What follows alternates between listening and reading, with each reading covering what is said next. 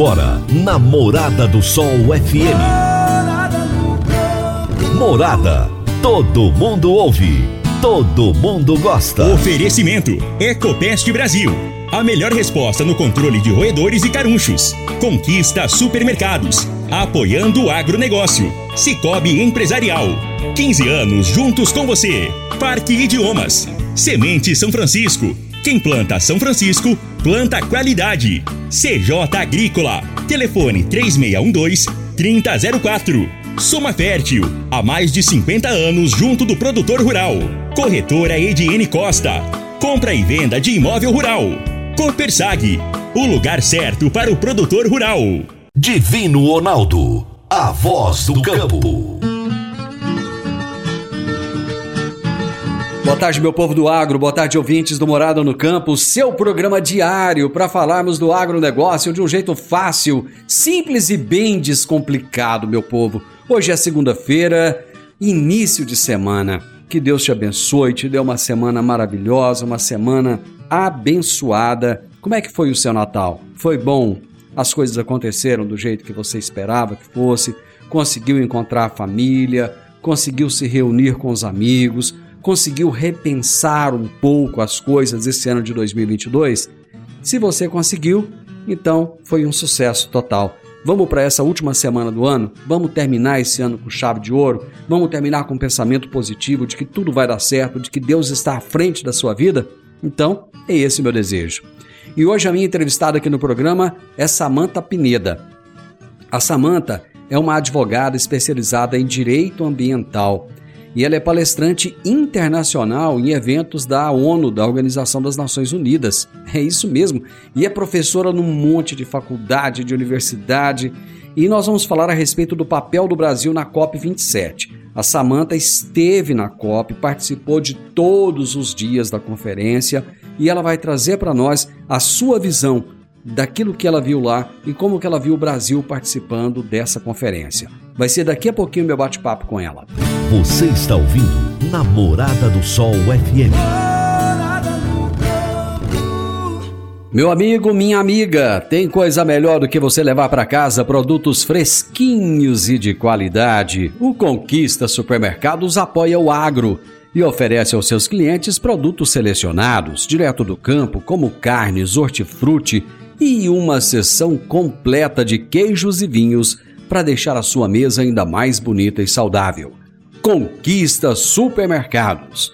O agro também é o nosso negócio. Toda segunda-feira, José Luiz Tejon nos traz as pílulas do agronegócio. No Morada no Campo, tem as pílulas do agronegócio, com José Luiz Tejon. Olá, pessoal. Na COP27, o presidente eleito Lula acenou com muita atenção para o agronegócio.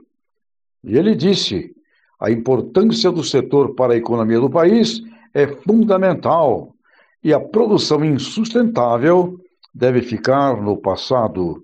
Portanto, temos aí um início de comprometimento com dobrar o agro de tamanho e investimentos em sustentabilidade. E também estão computados neste, nesta visão o incremento, a inclusão de cerca de 30 milhões de hectares de áreas degradadas para o cultivo ou para a integração ILP ou ILPF. E tudo isso, para ser feito, vai exigir investimentos, recursos e apoio. Tomara que estas palavras se transformem em realidade, porque o Brasil precisa crescer e o mundo tem demanda para o que nós produzirmos. Vamos para frente, Brasil! Até a próxima. Meu amigo, espero que você tenha tido um bom Natal, um ano novo maravilhoso para você, tá, João? No ano que vem, tamo junto de novo na nossa parceria. Grande abraço, viu? E eu continuo lá em São Paulo com o Antônio Resch e direto da B3 ele vai falar sobre mercado futuro. Fique por dentro do mercado futuro aqui no Morada no Campo com Antônio Resch. Olá. Somente em novembro, a cotação da arroba do boi gordo caiu 2,17%. Essa é a quarta queda consecutiva. Esses dados foram divulgados recentemente pela Companhia Nacional de Abastecimento, CONAB. O principal motivo é o baixo consumo no mercado interno, que decresce ano após ano. Teríamos nós, os brasileiros, deixado de gostar de carne bovina? Nada disso. Afinal, o churrasco é uma instituição no Brasil. Tanto isso é verdade que, quando há aumento nos salários, registra-se também um aumento no consumo dessa proteína. Portanto, não é uma questão de gosto, mas de bolso. Não temos renda para comprar esse produto. Mesmo com as quedas no valor da arroba, lá na ponta, seja no açougue ou na gôndola do mercado, o preço da carne bovina perde competitividade para outras proteínas, suínas, aves e também ovos. Ou seja, está havendo mudança no hábito alimentar.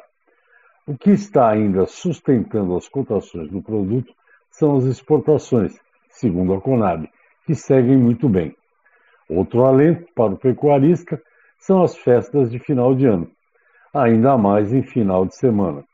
Muitos rasparão a mão no bolso, mas não ficarão sem o tradicional churrasco para comemorar a chegada do Ano Novo. A propósito, desejo a todos um próspero 2023. O Resch agora vai curtir uma semana de praia, vai estar em Santos, né, o Resch? Abraço para você, meu irmão. E um ano novo incrível, fantástico. Que você possa estar novamente comigo no ano que vem, trazendo essas informações maravilhosas. Grande abraço, meu amigo. E eu vou para o intervalo, gente. Já já eu volto com a Samanta. Divino Ronaldo, a voz do campo. Divino Ronaldo, a voz do campo. Quando você vai adquirir uma máquina, seja um trator, uma coletadeira, uma plantadora, um pulverizador ou um implemento agrícola, o que mais interessa é a confiabilidade e a tradição, aliada a um atendimento de qualidade, um pós-venda de primeira, uma oficina qualificada e peças de reposição sem perda de tempo. A marca mais confiável do mercado é Massey Ferguson porque agrega tecnologia, modernidade e a certeza do melhor investimento. Soma Fértil, uma empresa genuinamente rioverdense, há mais de 50 anos junto do produtor rural. Dá uma passadinha lá na Soma Fértil, fala com o Júnior, ele é o gerente da concessionária e ele vai ter um enorme prazer em te atender bem. Márcia Ferguson é Soma Fértil. Morada no campo. Entrevista. Entrevista. A minha entrevistada de hoje será Samanta Pineda, que é advogada especializada em direito ambiental e é palestrante internacional em eventos da ONU, da Organização das Nações Unidas, como por exemplo Circuitos Urbanos, COP26, e é habilitada como coordenadora de gestão ambiental pela DGQ da Alemanha. É professora de Direito Ambiental no MBA da FGV de São Paulo e de Brasília, no INSPER em São Paulo na Fundação Escola Superior do Ministério Público do Rio Grande do Sul e no Instituto Brasileiro de Direito do Agronegócio da Faculdade CNA Brasília. Além de tudo isso, ainda é sócia fundadora do Pineda ICRAN, Sociedade e Advogados, que é um escritório especializado em direito socioambiental com atuação nacional e internacional. E o tema da nossa entrevista será o papel do Brasil na COP 27. Samanta, seja muito bem-vinda mais uma vez. Muito obrigado por aceitar o meu convite. Divino, é um prazer estar aqui com você de novo. A gente já tem, já conversou outras vezes. Peço desculpas, eu estou sempre em trânsito, mas eu quero atender, quero passar as informações, porque o pessoal fica se perguntando, mas o que, que eu tenho a ver com essas COPs, né? COP 27, mudança climática, eu estou uhum. aqui na minha vida. E aí a gente quer atender de qualquer lugar mesmo. Ah, eu sei que você está no aeroporto agora, está em trânsito, mas eu te agradeço imensamente por atender o meu, meu convite. Com todo esse currículo que eu falei, com tudo isso que você faz, ainda sobra algum tempo para você? Sobra, não. Se a gente não cuidar dos outros aspectos da vida, né? O pessoal, a saúde, o espírito. A gente não dá conta de fazer tudo isso, não, Divino. Se não tiver Deus na frente, a gente não dá conta. Com certeza absoluta. Samanta, nós vamos falar de COP. Eu tenho certeza que muitas pessoas que estão nos ouvindo não têm muita noção do que, que é essa tal de COP 26, COP 27, essa coisa tão complicada de meio ambiente. O que, que é essa COP? Olha, falando aqui, que eu, eu falo sempre assim, né? A gente quer que a dona Maria entenda o que a gente está falando, mesmo que ela nunca tenha nem ouvido falar. COP é uma conferência internacional, mundial, na verdade, que discute as mudanças climáticas. A gente está vendo que o mundo não é mais o mesmo, né? A gente tem aí frios muito severos, calor muito intenso, secas, chuva fora de época e completamente desregulada. E os cientistas começaram a ver que isso tinha alguma participação, alguma influência do ser humano, do desenvolvimento humano. E a ONU, aqui no Brasil, na Rio 92, criou a UNFCCC, que é a União das Nações Unidas, né, para as mudanças climáticas, para o desafio das mudanças climáticas. E desde então, foi criada em 92, começou em 95 as conferências das partes, que, que são os países que fazem parte dessa, dessa união. Por isso que a gente já está na COP27. Durante três anos, nós não tivemos COP, nós tivemos um ano de pandemia, foi 2020, não teve COP, e tivemos dois anos antes de, de começarem essas, esses encontros que não tivemos COP. Depois disso, nós tivemos todos os anos, por isso que a gente já passou agora em novembro pela COP 27, para discutir o que, que os países podem fazer para melhorar as mudanças climáticas, já que o ser humano, né, depois de muito estudo, se chegou à conclusão que o ser humano tem sim influência nisso, principalmente por queima de combustível fóssil e aqui vamos falar carvão, petróleo, gás, que são as principais fontes de energia dos países. Então, energia elétrica de, transporte, energia para aquecimento das casas, principalmente na Europa, nos Estados Unidos, eles queimam eles queimam combustível fóssil para gerar energia. E o Brasil, diferentemente, a gente a nossa energia matriz energética nossa é quase toda limpa para geração de energia elétrica, por exemplo, é hidrelétrica, né? Isso não queima combustível fóssil. Então, em emissão dos gases que causam esse aquecimento global, o Brasil está lá com menos de 3% de emissão, enquanto que China, Estados Unidos União Europeia batem aí, passam de 70% dessas emissões. E esses países, Divino, precisam fazer alguma coisa. Compensar o Brasil e outros países que não poluem tanto porque a gente também sofre com as mudanças climáticas. Os defeitos, as consequências chegam para todo mundo, mesmo para aquele que não polui, né? Pois é, você falou de 3% para o Brasil, mas a impressão que dá é que o Brasil polui 100%, porque todo mundo, todos esses que você citou aí, só fica o tempo inteiro cobrando da gente. A impressão que eu tenho é que eles cobram, cobram, mas não fazem a parte deles. É mais ou menos isso ou não? É totalmente isso, Divino. Para você ter ideia, nós não temos só COP de clima, né? A conferência ela serve para as mudanças climáticas. Nós, nós tivemos agora em Montreal, acabou anteontem aí, nessa semana passada, a COP da biodiversidade, que discute a perda de biodiversidade no planeta, e isso também causa problemas. Porque biodiversidade é tudo aquilo que a gente usa. A natureza, os ecossistemas, os, os, os organismos, animais, vegetais, enfim. E, de novo, o, Brasil tem grande parte da sua biodiversidade preservada, os outros países têm menos de biodiversidade, só que o que, ficou tratado nessa, nessa cópia aí do, da biodiversidade? Que vai se fazer um acordo de cuidar de, de, de preservar 30% da biodiversidade no planeta, só que a meta é global. Aí o Brasil que tem 80% da sua biodiversidade, frente aos Estados Unidos que tem 15, a gente supre a falta deles. Isso para mim está completamente errado. Então, para eles, o, o país desenvolvido que já polui muito, que emite gás de efeito estufa, que ele tem muito a perder com esses cuidados ambientais.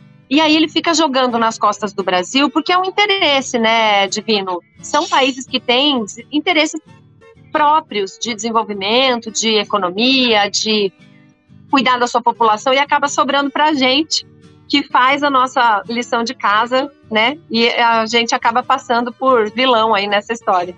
Samanta, você participou de todos os dias dessa vigésima Conferência Mundial do Clima, que é a COP27, que se encerrou no mês passado, né? Ela aconteceu no Egito. Você acha que ela atingiu o objetivo de ser a COP da implementação? Definitivamente não. Vamos lá, para a gente de novo, né? Para ficar bem inteligível, para que as pessoas entendam a gravidade disso, Divino. É, quando entrou em vigor o primeiro protocolo, que era para todos os países cumprirem as suas obrigações ambientais, foi o protocolo de Kyoto, ele entrou em vigor em 2004. Ficou tratado o seguinte: os países que mais poluíram vão pagar, vão constituir um fundo para os países que menos poluíram se desenvolverem também, mas sem poluição. É uma compensação, né? Então, quando a gente fala em, em acordo de clima, a gente sempre fala em compensação, quem mais poluiu pagar para quem não polui. A gente fala em adaptação, esses países que mais poluíram têm que arcar com algumas consequências do que já existe, já temos mudanças climáticas acontecendo. Então, o que seria uma adaptação? Por exemplo, desenvolver uma soja que seja resistente à seca. Essas pesquisas deviam ser financiadas pelos países que mais poluíram. E se fala em implementação. O Acordo de Paris ele quer o quê? É, a, a, conferência, a, a, essas conferências das partes, eles querem que a gente não só pare de emitir gás de efeito estufa, que a gente se desenvolva de outro jeito, gerando energia de combustíveis não fósseis, né, de fontes limpas, mas também precisa tirar carbono da atmosfera. E essa retirada de carbono da atmosfera e, e criar um mercado para isso é que é a implementação. Então a gente fala de compensação, de adaptação e de implementação. Implementar é fazer com que esses países paguem façam essa transferência de recurso e de tecnologia para os outros países, os que mais poluíram para os que menos poluíram. E essa COP27 era a COP da implementação, porque a COP passada, 26, que foi em Glasgow, na Escócia, ela criou os mecanismos de mercado de carbono, que é a ferramenta que a gente usa para transferir esses recursos, né? Eu compro de quem menos emite o carbono que eu estou emitindo. Então eu consigo equilibrar essa balança. Esse mercado foi regulamentado no ano passado, na COP26, e essa era para ser a COP da implementação, ou seja, o dinheiro era para vir para a mesa. Esses fundos que eram para estar hoje em 200 bilhões de dólares estão em 500 milhões. Muitos ficaram de colocar dinheiro, não colocaram, principalmente União Europeia e Estados Unidos, é, que tinham que colocar um vulto maior, não colocaram todo o dinheiro que deveriam. E ficou por isso mesmo. E aí criaram mais um fundo, que é o Fundo de Perdas e Danos, que é para implementar daqui dois anos. E quem garante para a gente que o dinheiro vem? Então, não foi uma boa COP, não atingiu os objetivos, não foi a COP da implementação, porque o recurso para financiar a gente, que tem que desenvolver bioeconomia para acabar com o desmatamento ilegal da Amazônia, que tem que desenvolver fontes alternativas de renda para essas pessoas, que tem que financiar pesquisa, esse dinheiro não está na mesa divino. Então, infelizmente, não foi a cópia da implementação. Samanta, me dá só um tempinho aí para fazer um intervalo comercial e a gente volta rapidinho. Divino Ronaldo, a voz do campo. Divino Ronaldo, a voz do campo. Você que é empresário e tem dificuldades para controlar os seus recebimentos, fique tranquilo. O Cicobi Empresarial tem a solução. Com o app Cipag do Cicobi Empresarial, você tem todos os seus recebíveis controlados na palma de sua mão. E mais, pelo app Cipag, você administra suas vendas e visualiza seus recebimentos direto no celular de onde você estiver. E se precisar de capital, você pode antecipar os seus recebíveis direto pelo app Cipag. E é rapidinho. App Cipag do Cicobi Empresarial é fácil ágil e faz toda a diferença. Morada no campo. Entrevista. Entrevista. Hoje eu estou conversando com Samantha Pineda, que é advogada especializada em direito ambiental. E ela esteve no Egito durante a COP27. Estamos falando a respeito do papel do Brasil nessa COP. Samantha, não é muito blá blá blá provocação, não? completamente. Você sabe que muitos memes, né? Tá na, estamos na era dos memes, tudo vira meme. E a gente viu muitos memes nessa Copa de um monte de jatinhos chegando, porque vários, vários chefes de Estado foram nos seus jatinhos emitindo muito gás de efeito estufa, porque quando você queima querosene de aviação, você está emitindo gás de efeito estufa. E o meme era o seguinte: tá aqui um monte de líderes que foram de jatinho para mandar você andar de bicicleta. Então foi muito. Eu, eu entendo que tem muita conversa para vocação. Eu acho que quem vai implementar isso, Divino, é a iniciativa privada. Porque a gente vê, por um outro lado, saindo da obrigação dos países, mas partindo para o que a gente vê no Brasil, por exemplo, é, a CNI, a CNA, né, a Confederação Nacional da Nossa Indústria, a Confederação da Agricultura, o próprio SEBRAE, levando pequenos empresários que já nascem sustentáveis aqui no Brasil, que produzem energia solar, energia eólica, bioenergia. Tem fazendeiro que transforma o esterco do boi, do porco, em combustível para o seu trator. Então, gente, do ponto de vista de pesquisa, de inovação, de tecnologia, de implementação, o Brasil está dando show. Esse blá blá blá é dos países, mas o empresariado, a iniciativa privada está fazendo a sua parte, Divino. Pois é, e por que, que você acha que não houve é, uma definição de medidas para essa redução de gases de efeito estufa por esses países? Quer dizer, se eles estão cobrando tanto, o que, que falta para eles é, é, se adiantarem nessas medidas? Divino, são interesses próprios. Eles vieram, os países que vieram se justificar, porque nem todos se justificaram de não estarem contribuindo com o fundo, eles falaram em pandemia e na guerra da Rússia com a Ucrânia. Pandemia no sentido de que a economia do mundo retrocedeu, houve uma recessão, temos inflação no mundo todo e, de fato, houve um impacto gerado na economia por conta da pandemia. E a guerra, ela trouxe do, duas crises, né? A crise alimentar, tanto a Rússia quanto a Ucrânia são grande, grandes produtores de grãos, e é da onde a gente trazia, inclusive, o nosso fertilizante. Tivemos uma alta do preço do fertilizante o próprio valor, é, é, o custo de produção no Brasil aumentou. E também uma crise energética, porque a própria Rússia era a maior fornecedora, por exemplo, de gás para a Alemanha. A Alemanha, neste inverno, vai passar um perrengue aí, porque não vai ter o gás russo para aquecer as casas dos, dos alemães, eles vão se aquecer a lenha.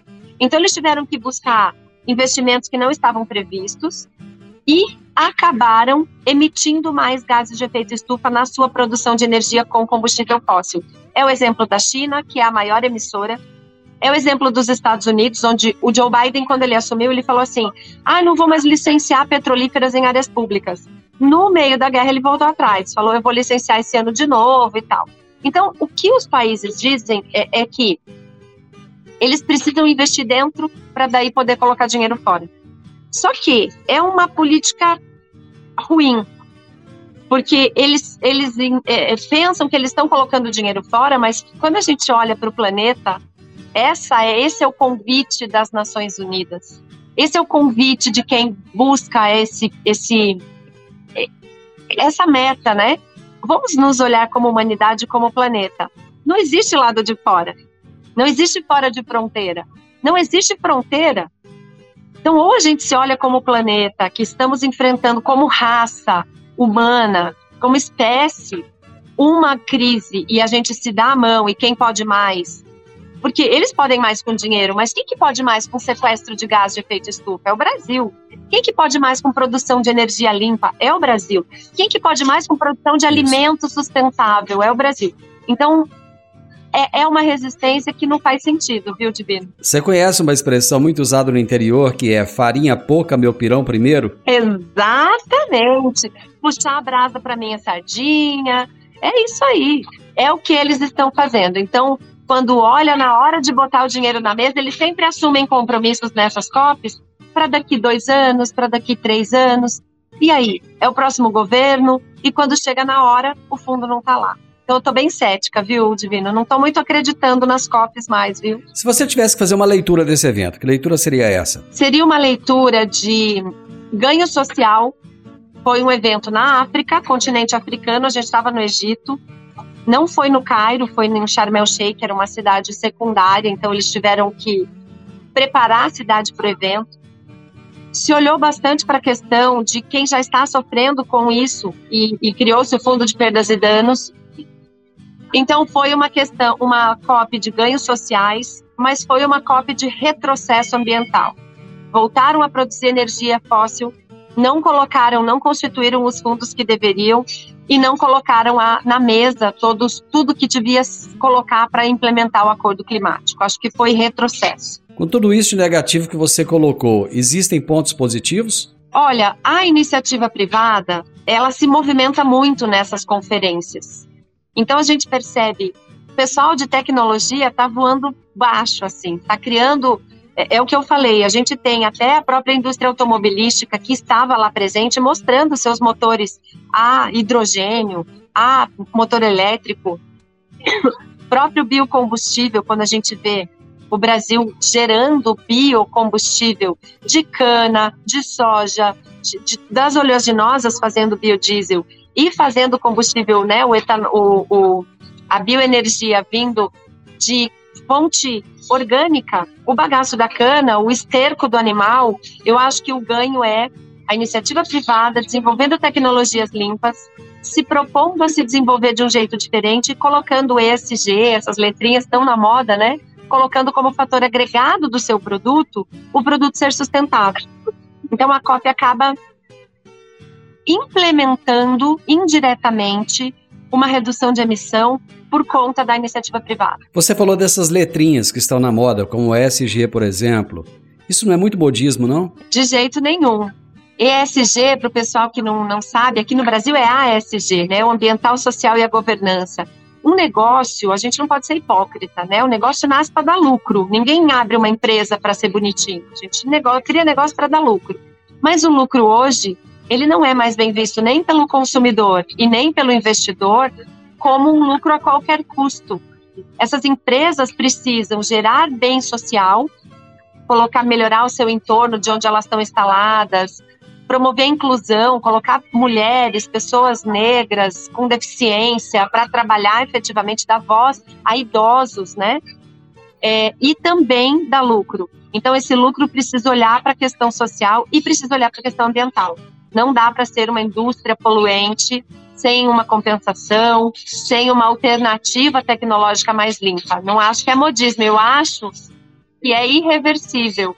Não vai mais ter empresa que não seja ESG. Eu preciso fazer mais um break, Samantha. Já já nós voltamos. Divino Ronaldo, a voz do campo. Divino Ronaldo, a voz do campo. Agora vamos falar de sementes de soja. E quando se fala em sementes de soja, a melhor opção é Semente São Francisco. A Semente São Francisco tem um portfólio completo e sempre atualizado com novas variedades. É uma semente com alta tecnologia embarcada e está sempre inovando as técnicas de produção. É uma empresa que proporciona ao produtor qualidade e segurança, com confiança e solidez. E tudo isso faz da Semente São Francisco uma das melhores sementes do mercado.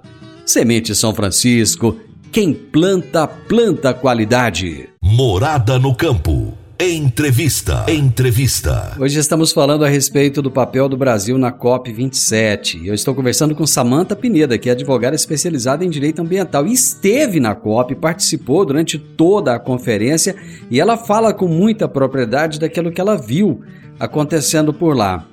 Samanta, a indústria brasileira esteve muito presente lá, participou ativamente. E o agronegócio participou da mesma forma que a indústria ou não? O agro esteve sim. Teve na a COP, a própria conferência, ela é dividida em dias temáticos. Então teve dia da mulher, teve dia da indústria, teve dia do agro.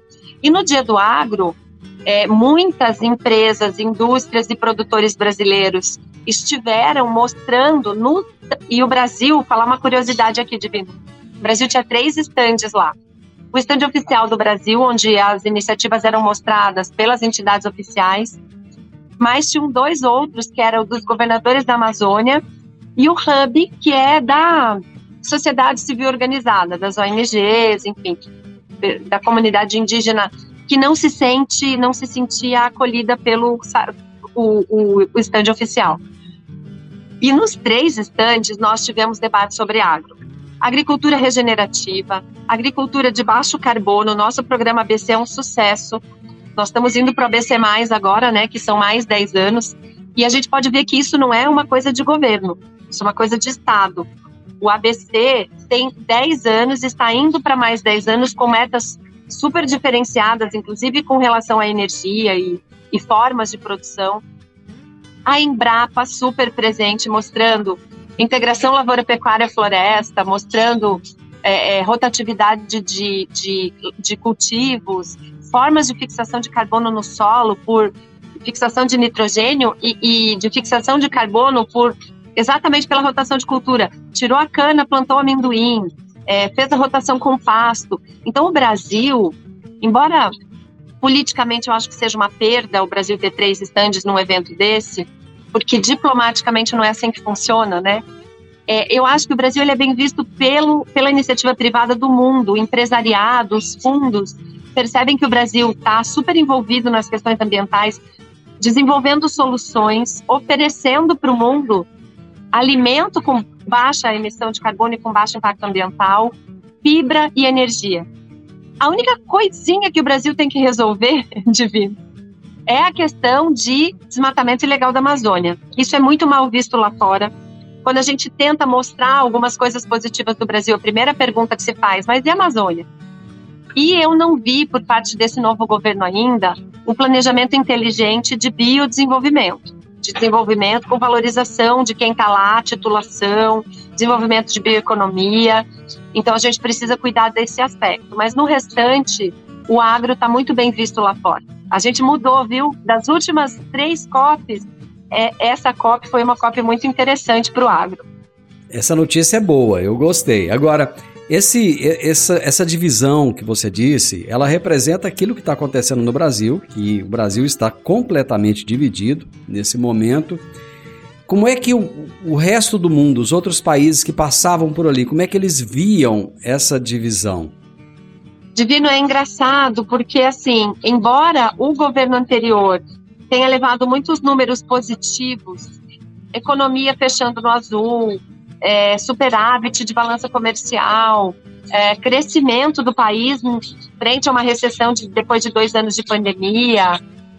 Enfim, embora tenha acontecido muito, muito, muita amostra positiva de números pelo governo atual, o governo do presidente eleito Lula, ele tem uma simpatia, porque o Lula tem essa malemolência, esse jeitinho, né? Então ele é muito bem quisto pelas, pelas autoridades internacionais. Eu fico um pouco desconfiada, porque como você já falou, né? Quando a farinha é pouca que venha para o meu pirão, se isso não reverte, por exemplo, em vantagens para esses países, porque o governo Lula, apesar de ser mais simpático com a, a diplomacia e ser mais diplomático de fato com as tratativas, ele é muito é, é, condescendente com interesses que não são nossos, né? Manda dinheiro para fora, é, abre mão de coisas, é, aceita lá um dinheirinho que vem para o Fundo Amazônia é, em troca de um pouco de gestão dessa Amazônia por parte desse país de fora. Então, por mais que tenham visto de uma forma boa é, essa troca de governo e essa participação do Brasil, eu penso que na diplomacia fica um pouco desorganizado. É, eu acho que é difícil de se entender isso lá fora. Outra coisa, é, um, um presidente recém-eleito ir até a COP é, falando como se fosse o presidente do país já em exercício, ficou um negócio meio estranho. E depois ainda começam uns ruídos de que não se falou no palco oficial, mas num palco paralelo. Quer dizer, tudo isso acaba, eu acho que criando mais divisão ainda. É, vamos né, esclarecer aqui. Teve bastante diz que me disse, mas o Lula foi convidado pelo estande dos governadores da Amazônia, não pela organização oficial do evento, que, que eles convidam os representantes de Estado e Lula não era representante do Estado ainda, assim como será a partir de 1 de janeiro. Ele já foi diplomado, mas não tomou posse. É, ele foi convidado pelo governador, pelos governadores. Ele falou num espaço, sim, oficial. Era uma sala oficial lá da COP, mas não era a plenária onde falam os chefes de Estado e os que são convidados pela organização oficial. Então, nem tanto ao céu, nem tanto à terra. Nem foi lá alugar uma salinha para falar, nem foi na plenária oficial, porque não é o chefe de Estado efetivamente, né? Bom, só para a gente fechar o nosso bate-papo aqui, a pergunta que fica é o seguinte: qual foi então o papel do Brasil nessa COP? Olha, o papel do Brasil nessa COP, é, Divino, foi de mostrar que pode ser a solução para problemas de alimento, de fibra e de energia é, o, o, o, Brasil ele consegue produzir de forma sustentável e ele pode ser uma solução de fonte energética para as indústrias do mundo. Venham produzir no Brasil. A pegada aqui é outra, a energia aqui é limpa e vocês vão fazer um bem social. Se vocês não querem colocar dinheiro, tragam suas indústrias para nós.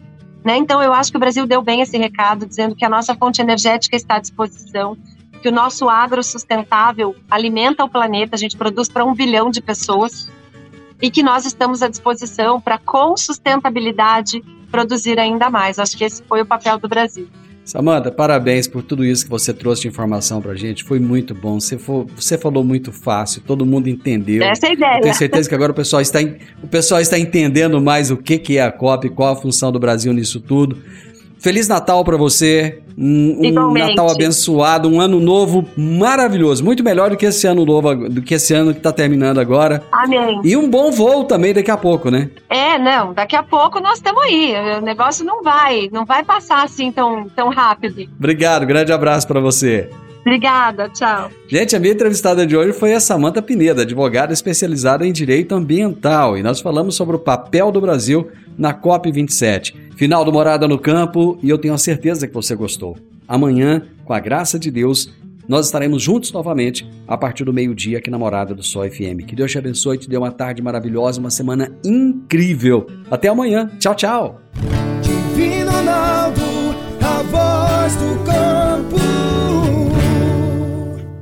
A edição de hoje do programa Morada no Campo estará disponível em instantes em formato de podcast no Spotify, no Deezer, no TuneIn, no Mixcloud, no Castbox e nos aplicativos podcasts da Apple e Google Podcasts. Ouça e siga a Morada na sua plataforma favorita. Você ouviu pela Morada do Sol FM. Morada. Todo mundo ouve. Todo mundo gosta. Oferecimento: Ecopest Brasil. A melhor resposta no controle de roedores e carunchos. Conquista supermercados. Apoiando o agronegócio. Cicobi Empresarial. 15 anos juntos com você. Parque Idiomas. Semente São Francisco. Quem planta São Francisco, planta qualidade. CJ Agrícola. Telefone 3612-3004. Soma Fértil. Há mais de 50 anos junto do produtor rural. Corretora Ediene Costa. Compra e venda de imóvel rural. Copersag. O lugar certo para o produtor rural.